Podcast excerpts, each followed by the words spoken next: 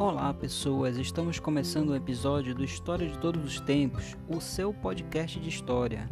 E hoje estou aqui para falar de um tema extremamente interessante. Estou pronto para falar sobre o novo filme dos Vingadores? Não, não. Estou aqui para falar sobre as últimas séries que saíram da Netflix? Também não. Estou aqui para falar de um acontecimento histórico que tem gerado muitas discussões, debates, pesquisas e polêmicas, que é a Covid-19. Antes de mais nada, um abraço a todos vocês. Eu sou Edivaldo Andrade, teu professor de História. Então vamos ao episódio. Bem, pessoas, hoje nós vamos falar sobre uma doença causada pelo coronavírus. Então, no dia 31 de dezembro de 2019, a Organização Mundial da Saúde, a OMS, foi alertada sobre vários casos de pneumonia na cidade de Wuhan, província de Hubei, na República Popular da China. Tratava-se de um novo tipo de coronavírus que não havia sido identificada antes em seres humanos. Então, olha só, pessoal, como o vírus apareceu inicialmente na China, muita gente ainda chama de vírus chinês né, para o coronavírus. E também é, esse é um, um, vírus novo né, que surgiu, por isso o o nome novo coronavírus que era um vírus até então desconhecido dos cientistas, da comunidade médica do modo geral. Então, a OMS ela trabalhou com autoridades chinesas e especialistas globais desde o dia em que foi informada né, que apareceu o vírus para aprender mais sobre ele. Como ele afeta as pessoas que estavam doentes, né, como poderiam ser tratadas e que os países podiam fazer para responder. Então, inicialmente teve uma uma corrida para poder entender né, eh, como esse vírus ele se manifestava, como é que as pessoas estavam adoecendo, o que elas estavam sentindo. Então tinha uma desinformação generalizada. Né? Então a Organização Pan-Americana da Saúde, a OPAS, ela prestou apoio técnico aos países das Américas e recomendou manter o sistema de vigilância alerta, preparado para detectar isolar e cuidar precocemente de pacientes infectados com o novo coronavírus. Então havia ali uma urgência né, de identificar as pessoas que estavam adoecendo para poder uh, fazer os testes, ver como elas estavam se comportando. Havia um alerta sobre essa nova doença que estava assolando ali o mundo. Né? Então, pessoas, eu vou falar um pouco mais sobre a Covid-19, essa doença que já entrou para a história. Né? A gente entende por que ela entrou para a história, porque é um vírus novo, não havia ainda nenhum registro dela é, na história. Nós já tivemos outras pandemias, nós já tivemos a, a peste bubônica lá na Idade Média, nós já tivemos a gripe espanhola é, em 1918, no início do século XX, mas nenhuma se comparava ao novo coronavírus. Né? Então, é, nós tivemos também vacinas produzidas em tempo recorde, né? então, ou seja, depois de 10 meses que surgiu o primeiro caso, já tinham vacinas. E isso gerou aí uma polêmica grande também, porque pessoas começaram a dizer que não iam tomar a vacina porque ela teria sido feita muito rápido, né? então não tinha teste suficiente para saber se ela ia fazer bem ou não para as pessoas. Ora, gente, vejam bem, é, essas vacinas elas foram feitas muito rápido porque já havia, na verdade, estudos dos cientistas é, acerca de outros vírus, não o coronavírus, mas é, o vírus SARS-CoV que já tinha tido na China, né, chamado de gripe aviária, o H1N1 que já tinha acontecido no mundo, inclusive aqui no Brasil também tiveram mortes do H1N1, é, e então já havia uma caminhada.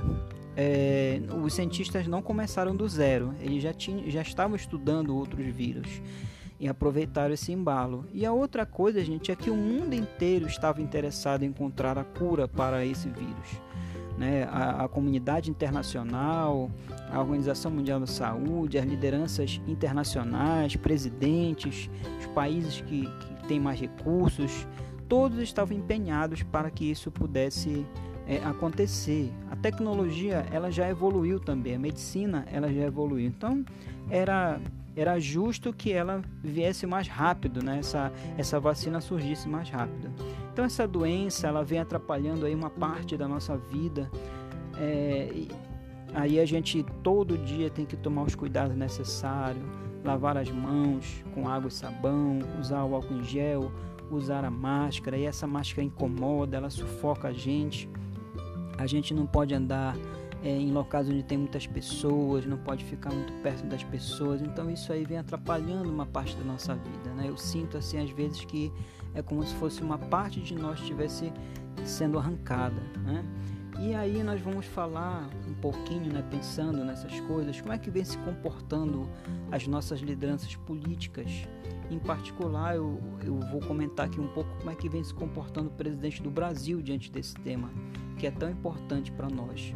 Então, é, na live dele da semana passada, e isso aí eu acho muito importante, né? O presidente ele tem um canal de comunicação com a população, inclusive ele ganhou as eleições assim, ou seja, os é, especialistas em marketing político dão a vitória dele a essa relação com as, com as redes sociais.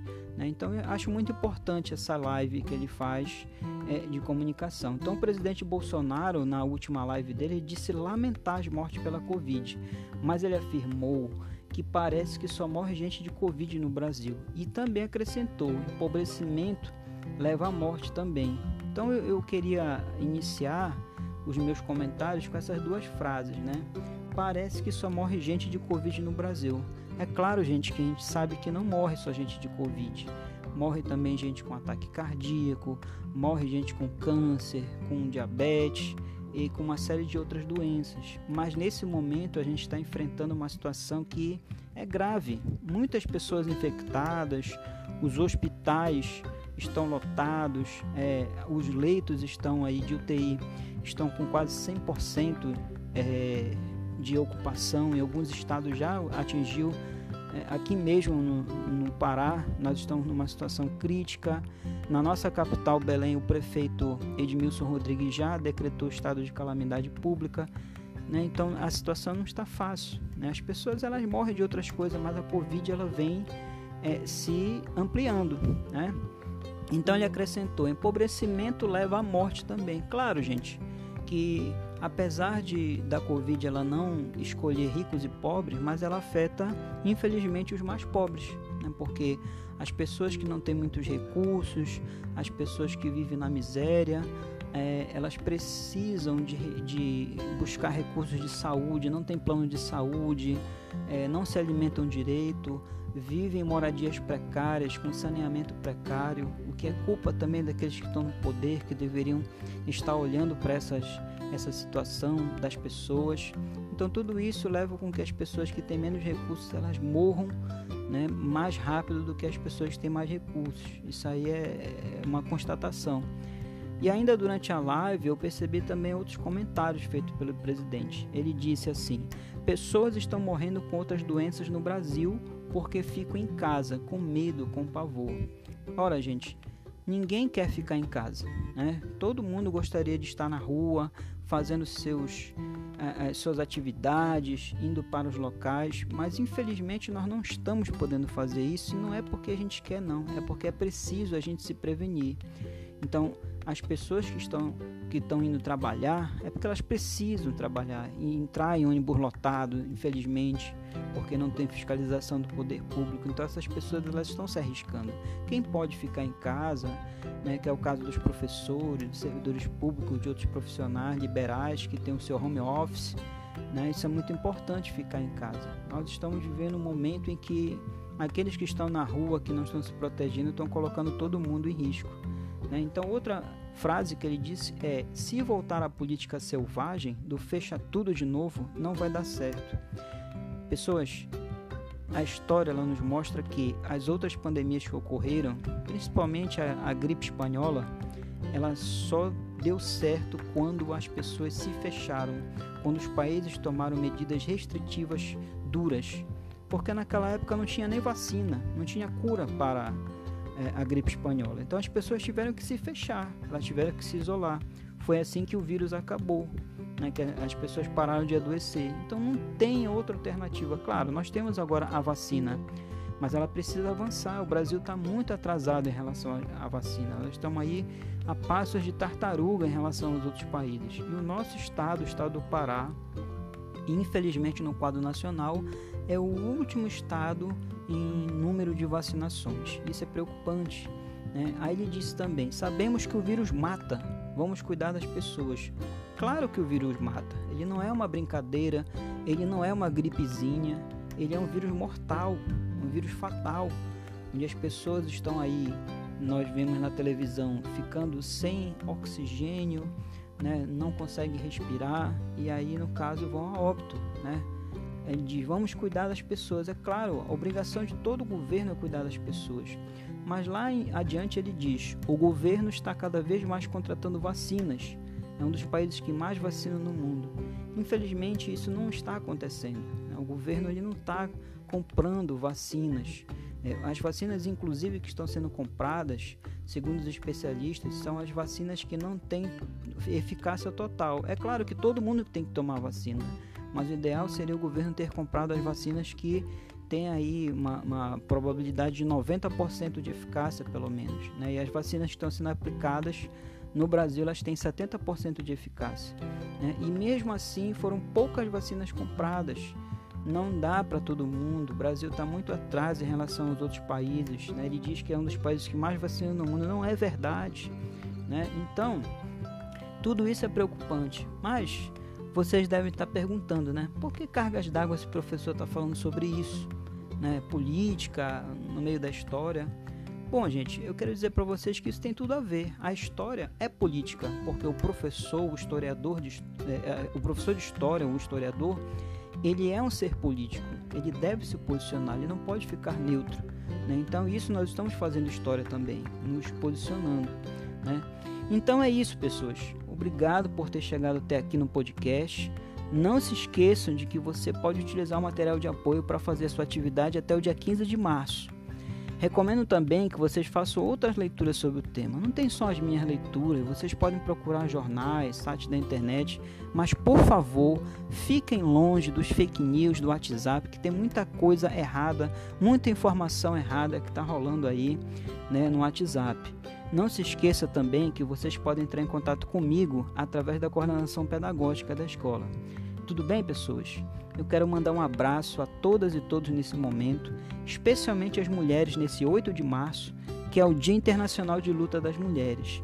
A mulher que não é sexo frágil, é um gênero forte, né? mulheres que são sábias, mulheres que têm muito a nos ensinar. E em nome de todas essas mulheres, eu faço a minha homenagem a duas mulheres guerreiras, lutadoras, uma do passado, que no caso é a Dandara, uma mulher negra escravizada, que lutou contra a escravidão no Brasil ao lado de Zumbi dos Palmares, outro grande lutador também, né? e a outra mais recente, que foi assassinada alguns anos atrás, que era a vereadora do Rio de Janeiro, Marielle Franco, que foi covardemente assassinada por estar denunciando as milícias, né, por estar lutando em defesa das mulheres, principalmente das mulheres negras. Então, em nome dessas duas eu digo: Dandara presente, Marielle presente, fascistas não passarão. Tchau, tchau.